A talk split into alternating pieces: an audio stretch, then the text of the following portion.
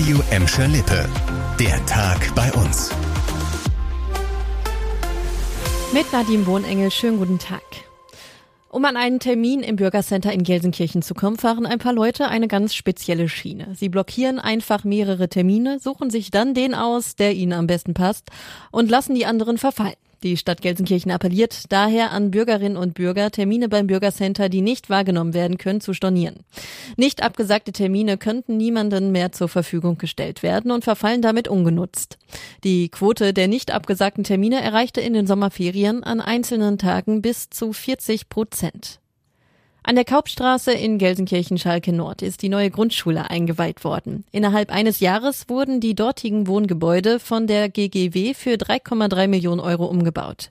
Das neue Gebäude soll erst einmal als dreijährige Übergangslösung dienen, während die Grundschule an der Kurt-Schumacher-Straße ausgebaut wird.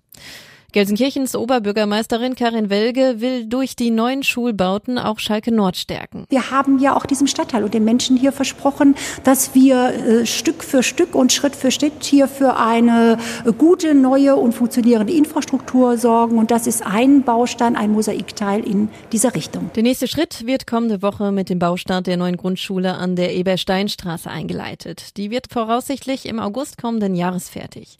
Insgesamt soll an den neuen Standorten Platz für 800 Schülerinnen und Schüler sein. Weil er Kinder in Gelsenkirchen sexuell missbraucht haben soll, muss sich ab heute ein 45-jähriger Härtner vor dem Essener Landgericht verantworten. Der Angeklagte soll über drei Jahre lang immer wieder Kontakt zu mehreren Jungen im Internet gesucht und sie per Videochat missbraucht haben. In zwei Fällen soll es auch zu persönlichen Treffen und direkten sexuellen Übergriffen gekommen sein, unter anderem in Gelsenkirchen. Für den Prozess am Landgericht sind vier Verhandlungstage angesetzt. Ein Urteil wird in gut zwei Wochen erwartet. Nach einer Ticketkontrolle in der S9 sind zwei Bahnmitarbeiter brutal attackiert worden. Eines der Opfer kommt aus Bottrop. Zusammen mit einem Kollegen hatte er in der S9 zwischen Essen Hauptbahnhof und Essen Stehle eine Gruppe von jungen Männern nach den Fahrscheinen gefragt. Die Männer weigerten sich, ihre Tickets zu zeigen und beleidigten die Kontrolleure. Als an der Haltestelle Essen-Stehle alle Beteiligten ausstiegen, ging die Gruppe mit Tritten und Schlägen auf die beiden Bahnmitarbeiter los. Ein Angreifer hatte sich laut Polizei vorher eine Kette um die Faust gewickelt. Der Bottropper und sein Kollege mussten ins Krankenhaus. Die Bundespolizei ermittelt gegen die Angreifer, unter anderem wegen gefährlicher Körperverletzung, Beleidigung und Bedrohung.